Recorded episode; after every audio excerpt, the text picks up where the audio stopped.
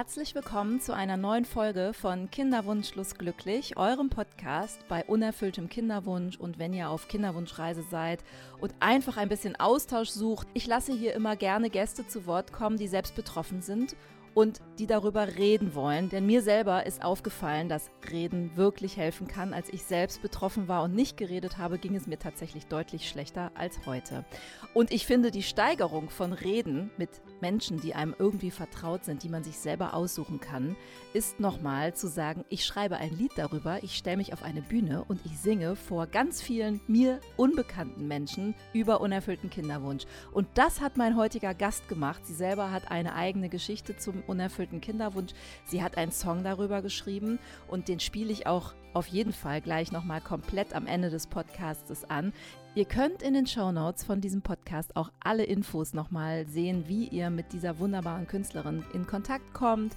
Ihr könnt auch mir schreiben, ihr könnt euch das YouTube-Video anschauen und ich bin jetzt total gespannt und bleibt dran mit der wundervollen, wunder, wundervollen Marianne aus Berlin. Sie war die Frontfrau von Berge, einer Band aus Berlin. Jetzt ist sie solo unterwegs und sie startet jetzt richtig durch mit auch ihrem ersten Konzerten. Und ich freue mich wahnsinnig, dass sie in meinem Podcast über einen sehr, sehr berührenden Song über unerfüllte Kinderlosigkeit redet. Viel Spaß mit Marianne.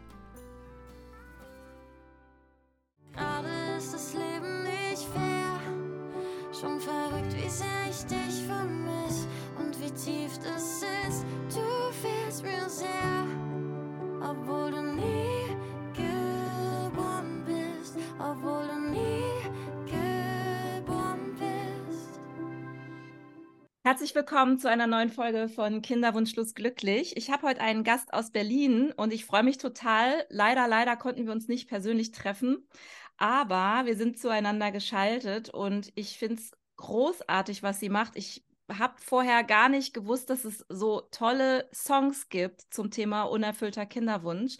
Und als ich dann über ihren Song und ihr Video gestolpert bin, war ich total happy und habe gedacht, wow, was ist das für eine Frau? Die muss ich unbedingt kennenlernen. Und ich bin geflasht gewesen und dachte, wieso habe ich das noch nicht gehört, dieses Lied? Und diese super Musik, die du machst, das spricht mir auch total aus dem Herzen. Ist auch voll mein, mein Musikgeschmack, kommt noch dazu.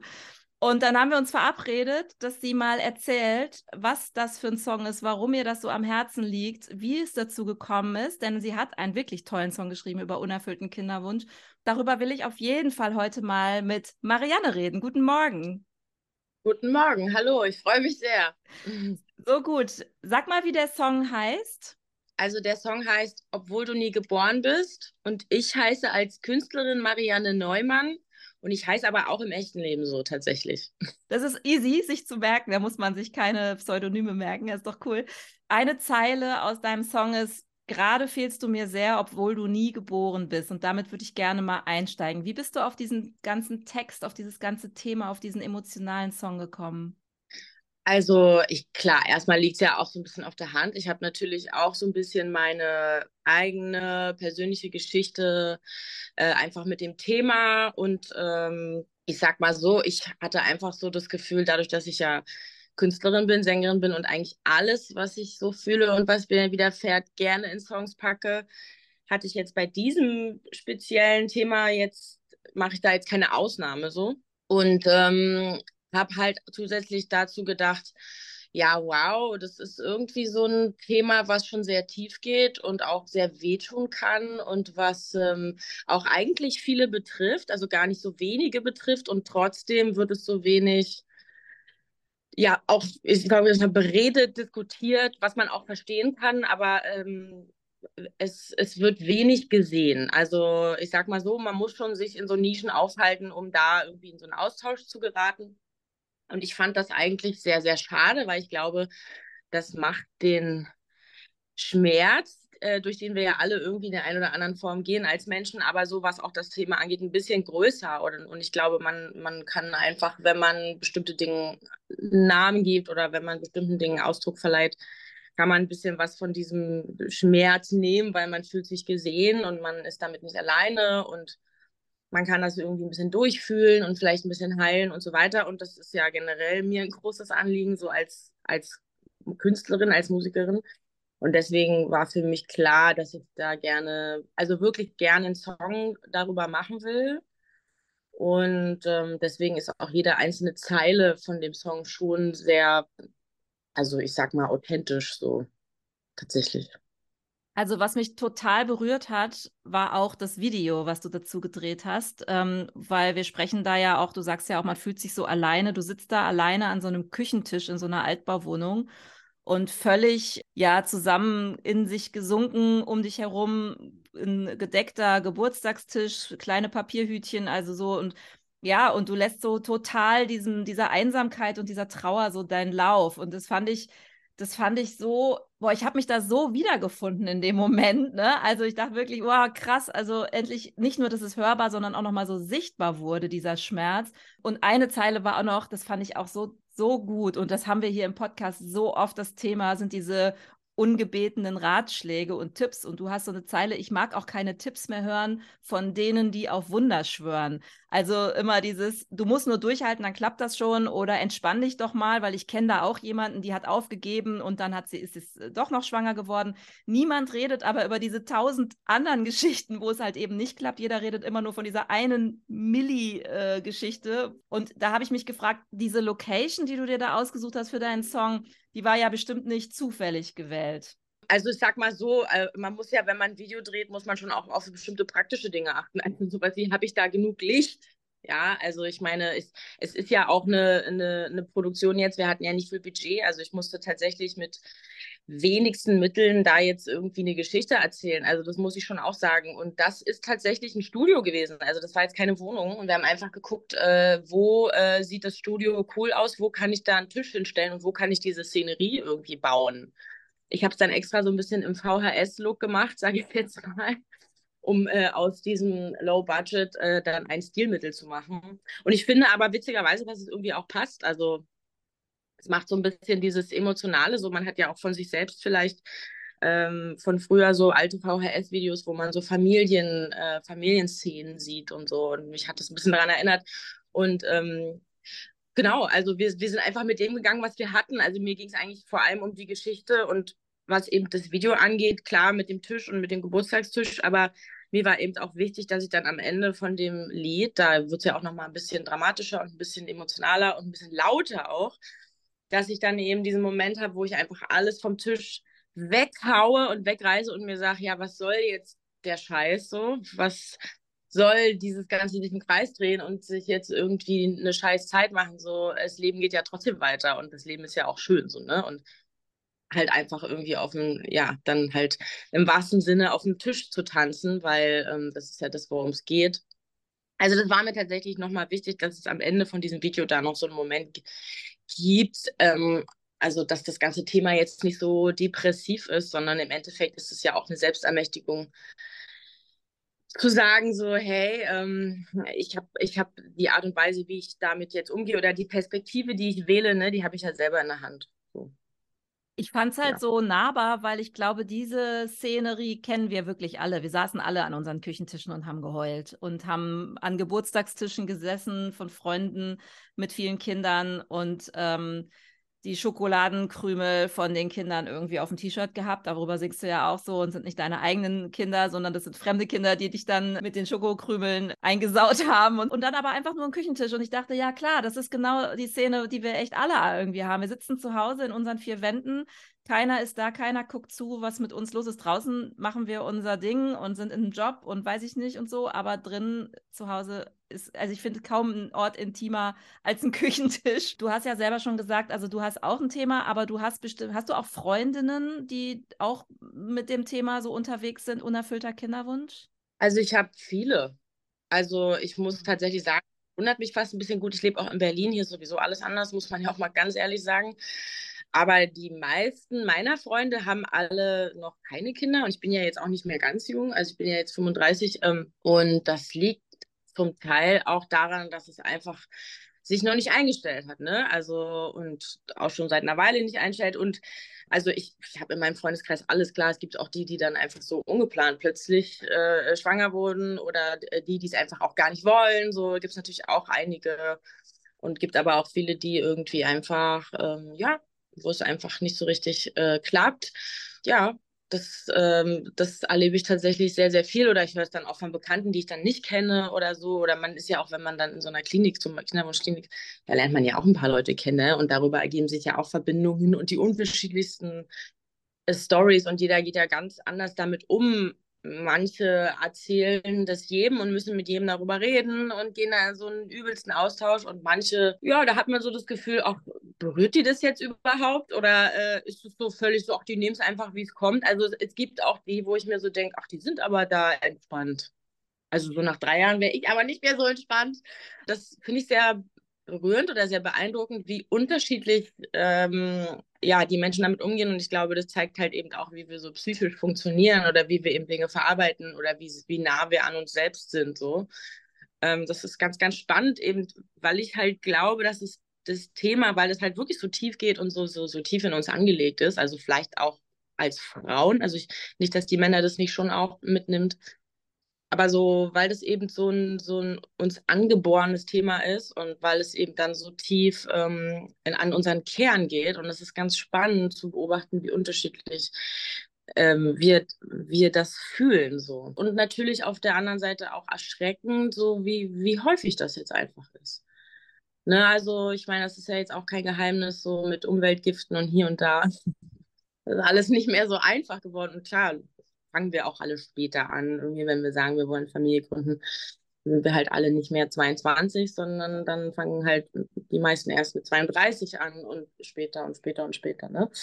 Ja, also ich finde, das ist total omnipräsent und müsste eigentlich oder dürfte eigentlich viel mehr auch diskutiert werden. Und ähm, ich meine, im Endeffekt geht es ja dann auch darum zu gucken, so was ist ein alternatives Lebensmodell, weil es macht ja auch Druck. Also wenn man nur dieses Modell kennt, ne, von seinen Eltern weil man eben so mit so einer gewissen Selbstverständlichkeit da auch reingeht, weil einem ja auch die Elterngeneration oder also die Großelterngeneration vorlebt, naja, ist doch klar, dass du Kinder kriegst. Naja, und jetzt macht halt Kinder so. Ist doch logisch, dass es klappt. Also es ist ja, ne, also man geht ja nicht davon aus, dass es nicht klappt, obwohl es ja heutzutage, die Wahrscheinlichkeit ist ja da. Also die Wahrscheinlichkeit, dass es eben nicht einfach klappt, ist ja schon viel mehr da als jetzt früher so.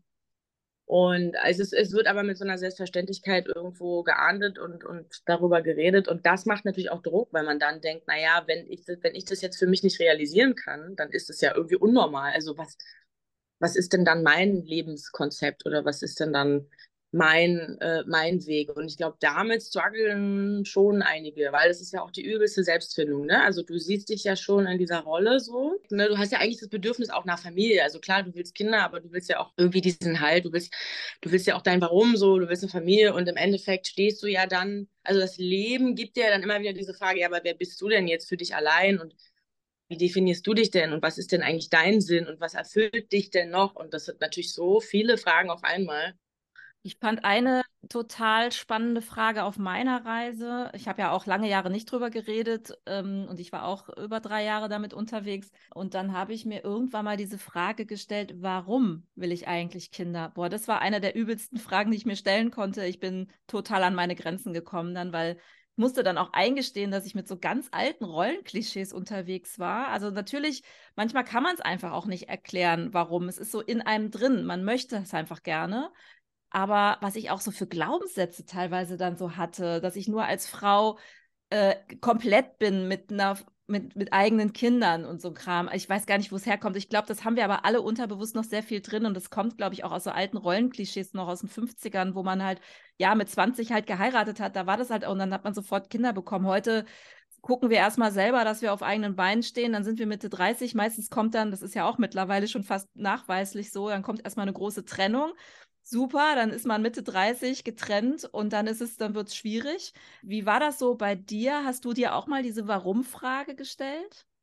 Ja, ja, klar. Also logisch. Die kommt ja dann automatisch, also bei mir zumindest, weil ich generell alles immer hinterfrage und so. Und das, also ja, ob das aber so gut ist, weiß ich nicht. Aber ähm, die kam automatisch und da, ähm, ja klar, also es gibt ja in dem Sinne keinen faktischen Grund, warum man Kinder haben sollte. Es gibt nicht dieses, das ist der Vorteil dessen. Also das ist ja einfach Quatsch. Also ich meine, es gibt ja sogar, es gibt ja sogar wissenschaftliche Studien, die belegen, ich meine, die einen sagen vielleicht so, die anderen so, aber es gibt Studien, die belegen, dass äh, Menschen ohne Kinder eigentlich glücklicher sind in the long run, weil sie einfach mehr Zeit natürlich haben, um ihren eigenen Interessen Raum zu geben und vor allem sich selbst Raum zu geben. Du bist ja, wenn du Eltern bist, schon auf eine Art und Weise im Service und du bist sehr lange im Service und das kann sehr erfüllend sein, wenn es eben dir entspricht so.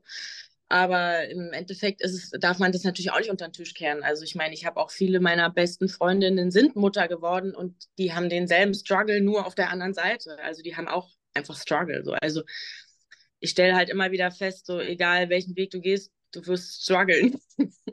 also, ne, also es ist alles so Perspektive und ähm, ja, genau, also dieses Warum, das war ja eigentlich die Frage, das ähm, habe ich mir auf jeden Fall gestellt und ich glaube, dahinter steckt halt für die meisten einfach so, eine, so, ein, so ein Wunsch nach Sinn und so ein Wunsch nach, ich habe jetzt einen Plan für meine Zukunft und manchmal, und das steckt halt auch dahinter, steckt vielleicht aber auch diese, dieses sich von sich selbst natürlich in dem Moment ablenken. Also natürlich bist du dann erstmal erfüllt mit einer wahnsinnig tollen und großen Aufgabe, aber du musst dann auch dir nicht mehr so genau überlegen, was du jetzt mit dir selbst anfangen willst. Und das, es gibt schon Leute, die das dann auch dankend annehmen, sage ich mal.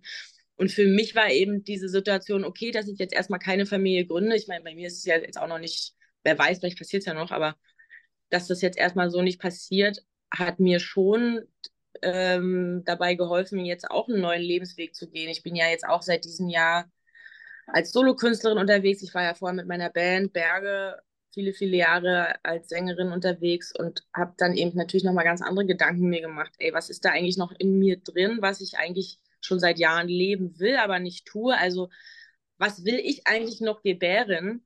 Oder womit gehe ich eigentlich schon jahrelang schwanger, so auf einer anderen Ebene, was irgendwie jetzt gelebt werden will oder was soll da irgendwie vorher eigentlich noch kommen, ähm, bevor ich dann tatsächlich äh, ein, ein Kind in, in Menschenform so in, äh, in der Hand halte oder, oder ist das vielleicht nicht vorgesehen oder oder, also man macht sich ja die dollsten Gedanken. Und ich bin dann eben darauf auch über diesen über diese Situation eben dahin gekommen zu sagen, ja gut, ich, ich ich ändere jetzt nochmal was an meiner Karriere, sage ich mal. Also ja, ich finde ja, dass dieses Warum, das ähm, ist ja auch ein guter, ist ja eine gute Frage so. Ist immer Und eine gute ist, Frage. ist eigentlich immer eine gute Frage. Genau, das ist im Endeffekt ja ultra persönlich und ist ja überhaupt nicht so ein faktisches Thema. Also man kann ja jetzt da keine Pro-Kontra-Liste, äh, also es geht halt einfach. Ich glaube, das ist so eins der wenigen Fragen, das sage ich auch jeder Freundin so, oder letztens hat mich eine sehr gute Freundin gefragt, oh, ich weiß nicht, soll ich jetzt ein zweites Kind kriegen oder nicht? Und ich so, ey, I don't know. Fühlst du es oder fühlst du es nicht? Also mehr kann ich dazu nicht sagen, so, ne? Also das ist einfach so, es ist schwierig, ne? Ja, und ich meine, so ist es ja im Endeffekt ja fast immer so, ne? Das stimmt schon. Hm, wie nimmst du denn das Thema ungewollte Kinderlosigkeit so gesellschaftlich wahr? Du sagst schon, das ist äh, überall jetzt für dich spürbar. Okay, ich glaube, Berlin ist auch nochmal ein besonderer Ort. Ich glaube, wenn man irgendwo auf dem Land lebt, im Sauerland oder so, dann ist das nochmal ein bisschen anders. Da ist es eher ein versteckteres Thema. Aber Fakt ist ja schon, dass mindestens jedes zehnte Paar ungewollt kinderlos ist und auch vielleicht bleibt und auch mindestens jedes sechste Paar nur mit Hilfe schwanger wird. Das sind die Fakten und die Statistiken sind schon einige Jahre alt. Also ich bin sicher, wenn es heute mal eine neue Untersuchung gäbe, wären die noch deutlich äh, höher, also noch viel mehr Kinderlose als äh, jetzt so bewusst bekannt. Ähm, wie nimmst du das so wahr gesellschaftlich? Wie ist da, wie wird über das Thema berichtet und äh, hat sich da was entwickelt? Mm, na, ich nehme das so wahr, dass es mit einer gewissen Scham besetzt ist, witzigerweise. Äh, ich weiß nicht warum, tatsächlich, weil ich das gar nicht so fühle, aber ähm, doch, ich nehme das so wahr, dass nicht so gerne darüber geredet wird und dass es dann immer so ein bisschen so äh, latent schambehaftet ist. Ähm, vielleicht hat es auch was damit zu tun, dass es oft ja auch an, ich sag jetzt mal, an den Männern liegt. Ich weiß es nicht. Aber ähm, ich fühle auf jeden Fall schon, dass, ähm, dass man jetzt nicht so gerne darüber äh, redet und dass so, wenn du jetzt davon betroffen äh, bist, so, dann ist das immer so ein bisschen so dieses ähm, Mitleidsding was ja oft eigentlich gar nicht so hilft, weil im Endeffekt, es ist halt ein Phänomen, es ist halt da und ich, es ist auch jetzt nicht so total krass selten. Also ich finde, wir können da durchaus offener einfach sagen, so, hey, mir geht's nicht gut, weil ja, klappt halt nicht so. Ähm, also also ich merke einfach, wie man immer so um drumherum schifft und so und irgendwie, da ist einfach so wenig bewusst. Also ich, ich glaube, das Bewusstsein ist einfach nicht so da teilweise. Also natürlich auch Generationsfrage, ist es eine Generationsfrage, aber und ich glaube halt wirklich, wenn das Bewusstsein mehr da wäre und es nicht so als selbstverständlich eben angesehen werden würde, so ja, muss ja klappen, so ist ja logisch,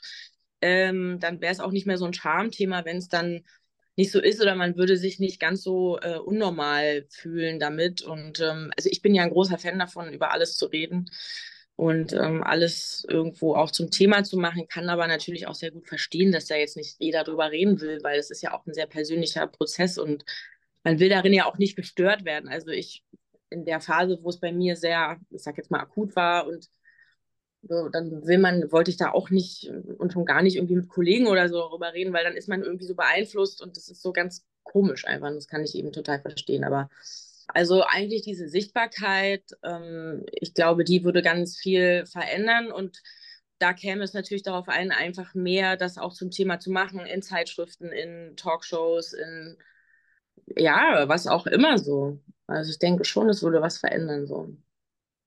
Das wäre eigentlich meine ja. nächste Frage schon gewesen. Also, was würdest du dir dann für die Betroffenen wünschen? Also mehr Sichtbarkeit, mehr Enttabuisierung? Ja, auf jeden Fall. Also ja. auch einfach Möglichkeit hat, sich eben da zusammenzuschließen und ähm, sich eben einfach nicht so alleine damit zu fühlen. Und ich sage mal so, das geht ja dann auch in Richtung Zukunft. Also das hatte ich ja vorhin auch schon äh, angesprochen. So, ich, ich, es ist ja auch, dann wird ja dann automatisch zum Thema, ja, wie will ich mein Leben denn dann jetzt gestalten? Oder was ist denn dann jetzt für mich Familie so? Und äh, das kann ja heutzutage alles sein. Und wenn man sich da mit Menschen irgendwie zusammentut, die, die ähnliche Probleme oder ähnliche Fragen sich stellen, dann kommen vielleicht neue Dinge dabei raus und dann kann man vielleicht das Ganze auch innovativ denken. Es, es gibt ja viele Wege, wie man sich die, dieses Bedürfnis, also dahinter steht ja ein Bedürfnis, nämlich nach Verbundenheit und nach, nach Sinn und irgendwie, dass man etwas Größeres erschafft oder etwas Größeres lebt, als man selbst ist, so und sich da mit anderen auszutauschen, die vielleicht ähnliches erleben, ähnliche Bedürfnisse haben, ist immer total sinnvoll. Und ich glaube, da, äh, das würde halt helfen, wenn einfach überhaupt erstmal sichtbar werden würde, ja, hey, also wir wollten immer Familie, aber haben wir jetzt halt nicht. Und wie geht's euch? Ja, cool, dann lass uns doch irgendwie, was weiß ich, einen Hof kaufen. Also ich glaube halt einfach dieser Austausch und irgendwie kreativ mit den Dingen, die eines Leben so vom Latz haut, umzugehen. Man hat schon immer Sinn gemacht und ist halt auch ultra inspirierend so. Es gibt ja so die Grundbedürfnisse in der Psychologie. Ich glaube, das sind vier oder fünf Stück und eines davon ist Zugehörigkeit. Und ich glaube, da geht ganz, ganz viel rein, was du gerade gesagt hast, dass man einfach Zugehörigkeit braucht und äh, so einen Platz auch in irgendeiner Gesellschaft. Und ich finde immer, der Schlüssel für diese Zugehörigkeit ist Sprechen und Reden und Austausch. Ich habe das festgestellt, als ich angefangen habe, darüber zu reden, nachdem ich jahrelang überhaupt nicht darüber gesprochen habe. Dann gingen plötzlich so Türen auf, weil plötzlich ganz viele betroffen waren und auch, auch die haben nicht geredet. Und plötzlich waren wir so, ja, so Sisters in Crime irgendwie. Wir haben gesagt, wir haben uns kaputt gelacht. Ich gesagt, was du auch? Und ja, bei mir hat es auch jahrelang nicht geklappt. Ja, ja, und ich habe so und so viel Fehlgeburten. Ah, okay, krass. Ja, ich nicht, aber dafür habe ich das und das und so. Also es war so voll komisch. Und haben wir uns hinterher echt gefragt, ey, wieso haben wir nicht schon mal vorher drüber geredet? Es ist natürlich nicht jedem so gegeben. Also mir hilft es immer total. Ich bin aber auch eine Quatschnase gibt auch Leute, die machen ganz viel mit sich selbst aus, aber ich glaube, wichtig ist so diese Zugehörigkeit und die findet man halt über Sprechen heraus, ne? Ja, genau, toll. Also das, ja, wie du, sag, wie du sagst, dass man halt seinen Platz findet und irgendwie auch Gleichgesinnte natürlich findet. So. Also das brauchen wir ja alle irgendwie. Ist ja logisch. Jetzt hast du nicht nur darüber gesprochen, sondern du bist noch einen Schritt weiter gegangen. Du hast ein Lied darüber geschrieben. Das ist natürlich nochmal echt ein Step mehr, so äh, zu sagen, okay, jetzt stelle ich mich auf eine Bühne oder jetzt stelle ich mich irgendwo hin und singe darüber nochmal. Ähm, was sagt dein Umfeld zu diesem Song? Hast du schon Reaktionen bekommen? Also ja, krass halt. Witzigerweise, meine Mama, äh, die hat den Song ja schon gehört, da war der noch nicht veröffentlicht und die hat gesagt, also Kind, also das kannst du nicht veröffentlichen. Das ist ja wohl jetzt zu persönlich. Das fand ich ganz interessant. Also da war wieder so dieses Charmthema, sage ich jetzt mal ein bisschen auch. Und ich habe mich dann natürlich deswegen auch erst recht dafür entschlossen, es dann eben doch zu veröffentlichen, weil ich einfach gespürt habe, nee, aber äh, einer muss es jetzt halt mal machen. So. Also wie gesagt, ich habe damit auch so auf so eine komische Art ja jetzt dann irgendwie so meinen Frieden. Ich meine, klar, ich muss mich jetzt nicht bis zum Rest meines Lebens irgendwie hinstellen und sagen, ja, ich bin Opfer von dieser Geschichte so. Also das ist jetzt, und, ich, und das ist mir auch total wichtig, einfach zu sagen, so, also es geht jetzt auch nicht um mich. Also geht mir auch mit dem Song nicht um mich oder um mein persönliches Ding so damit, sondern mir geht es tatsächlich wirklich einfach um diese Emotion dahinter, um den Schmerz, um das Thema und einfach zu sagen, so, hey, ja, es ist da so. Und äh, die Reaktionen waren auch dementsprechend natürlich. Also es gibt immer diese zwei Gruppen, also die, die es nicht verstehen, weil sie es nicht kennen und fragen, ja, worum geht es denn da eigentlich? Verstehe ich nicht. Und das sind vor allem so die Generation meiner Eltern, die einfach schon ein bisschen älter sind und die das Thema nicht so kennen, weil es auch tatsächlich früher einfach nicht so war. Und dann gibt es die, die es sofort verstehen und total emotional sind und auch total dankbar sind, dass es eben äh, besungen wird. Und also es kommen ganz oft auch Leute nach dem Konzert dann auf mich zu und sprechen mich darauf an und erzählen mir dann auf einmal von ihren persönlichen Geschichten. Also es ist ja auch ein Türöffner, es ist ja auch, es öffnet ja auch sozusagen die Herzen, dass man dann darüber redet. Und auf einmal erzählt mir jeder seine persönlichste Geschichte und ich denke mir so, okay, wow. so, das ist ja schön, dass das Lied jetzt dazu veranlasst hat, auch darüber nochmal zu reflektieren. Und das haben eben auch viele gesagt, so, wow, ich hatte das so tief vergraben, so. Und jetzt hat mich das an was erinnert und jetzt konnte ich zum ersten Mal mal wieder ein bisschen heulen, so. Und das hat ist ja auch durchaus heilsam. Also ich meine, klar, es ist jetzt nicht so schön, wenn man so weinen muss, aber auf der anderen Seite ist es auch reinigend und wenn Musik das auslösen kann, dann bin ich da einfach sehr, da bin ich da sehr dankbar für. Und der, der Song, der ist jetzt da und der wird für immer da sein und der wird auf jeden Fall seinen Platz finden, da wo er irgendwie gebraucht wird, glaube ich. Total. Also deine Kommentare oder die Kommentare unter dem Song äh, auf dem YouTube-Video sind ja schon super bezeichnend. Und da gibt es einen Kommentar, ähm, der sagt, das Lied bringt Heilung und ich finde, dem kann man echt nur zustimmen. Das finde ich wirklich super. Wie war das denn das erste Mal, als du den aufgeführt hast? Wie lange ist das her? Oh, das ist vielleicht ein Jahr her. Das ist, das ist für mich aufregend, weil das war ja dann doch schon sehr persönlich und so. Jetzt mittlerweile ist es total witzig, aber ich habe mich schon so daran gewöhnt, an den Song und bin da jetzt gar nicht mehr irgendwie so aufgeregt. Aber so das erste Mal, als ich den live performt habe, das war bei TV Noir. Das war tatsächlich auch so ein Art TV-Format.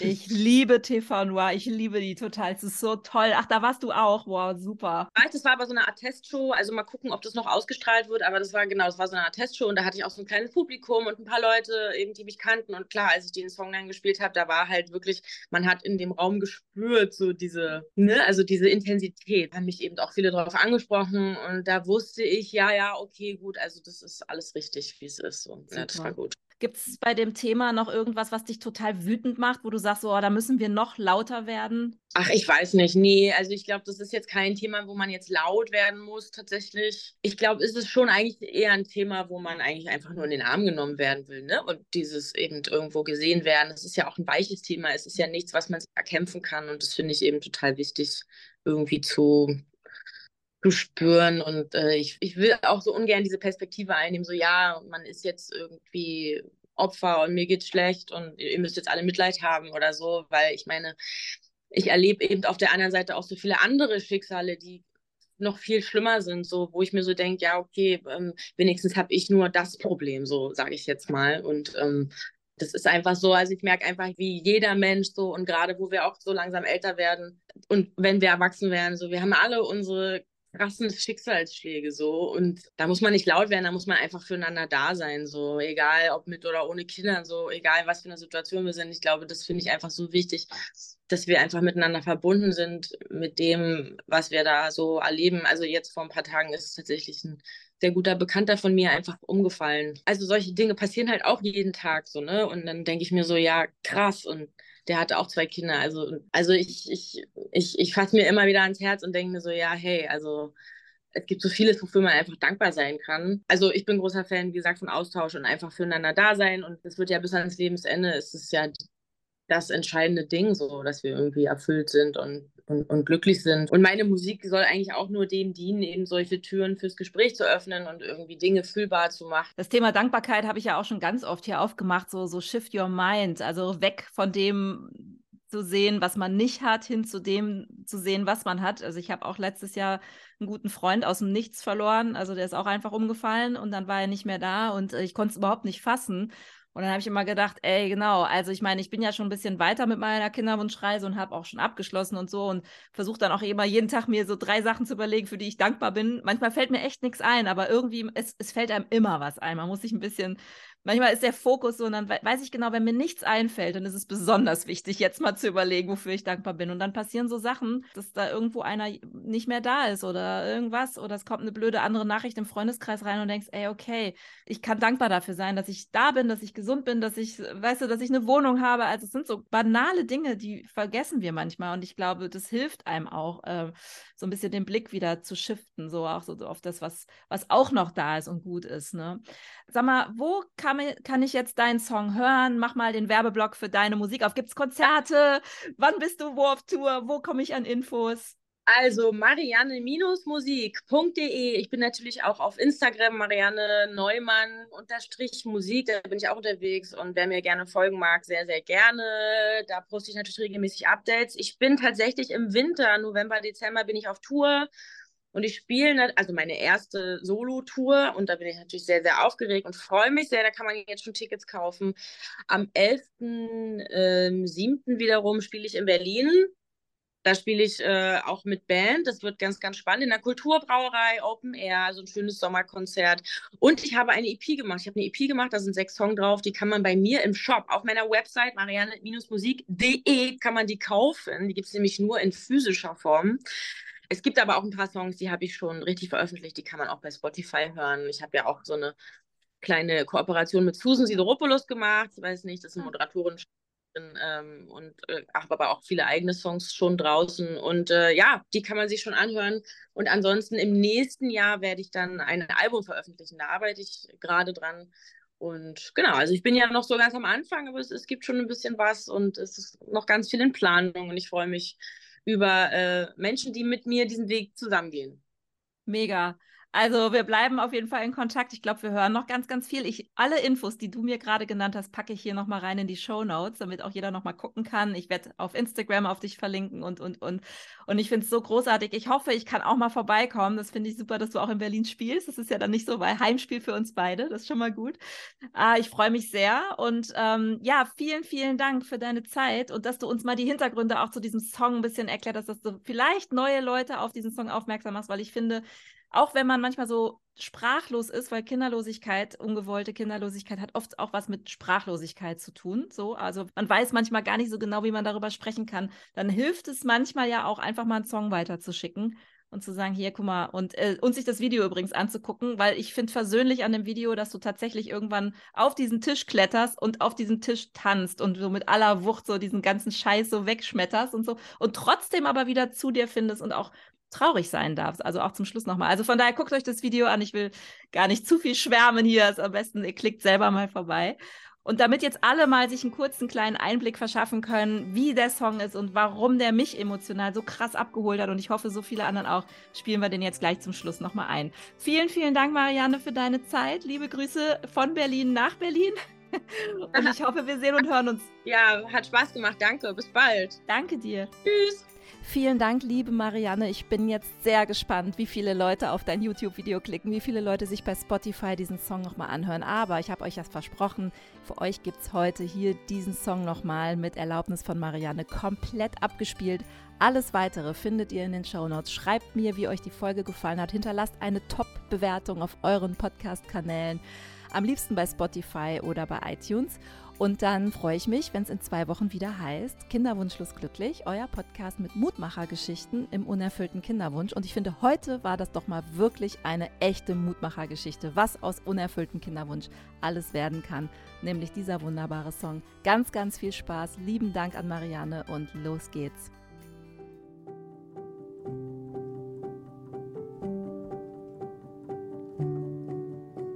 Ich höre nicht auf die dämlichen Fragen von den Leuten, wie es um mich steht. Und ich hasse meine Coping Strategies. Und ich will auch keinen scheiß Plan B. Und ich meister die Familienfeste, die Kinder wegen und die Kuchenreste auf meinem Shirt von all den Kids. Und ich hasse die vielen Glückwunschkarten, die Kekse liegen schwer im Magen, wenn man nur aus Verzweiflung frisst.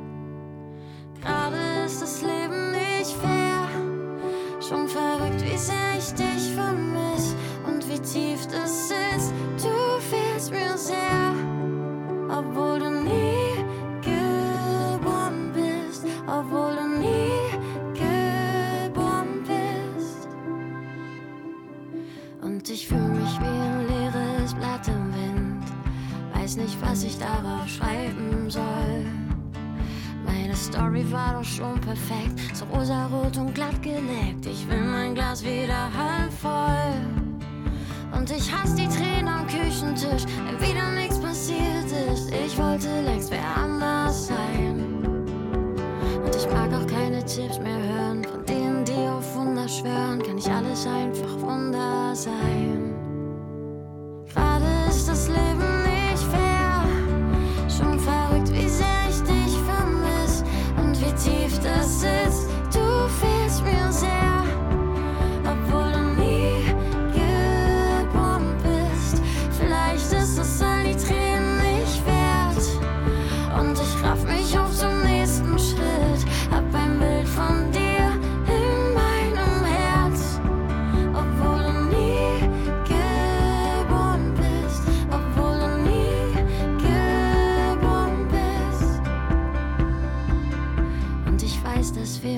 irgendwann begegnen. Wenn ich träume, weiß ich auch schon deinen Namen. Denn egal wie sehr das an mir nagt, solange ich noch Hoffnung hab, wird alles gut, ganz egal.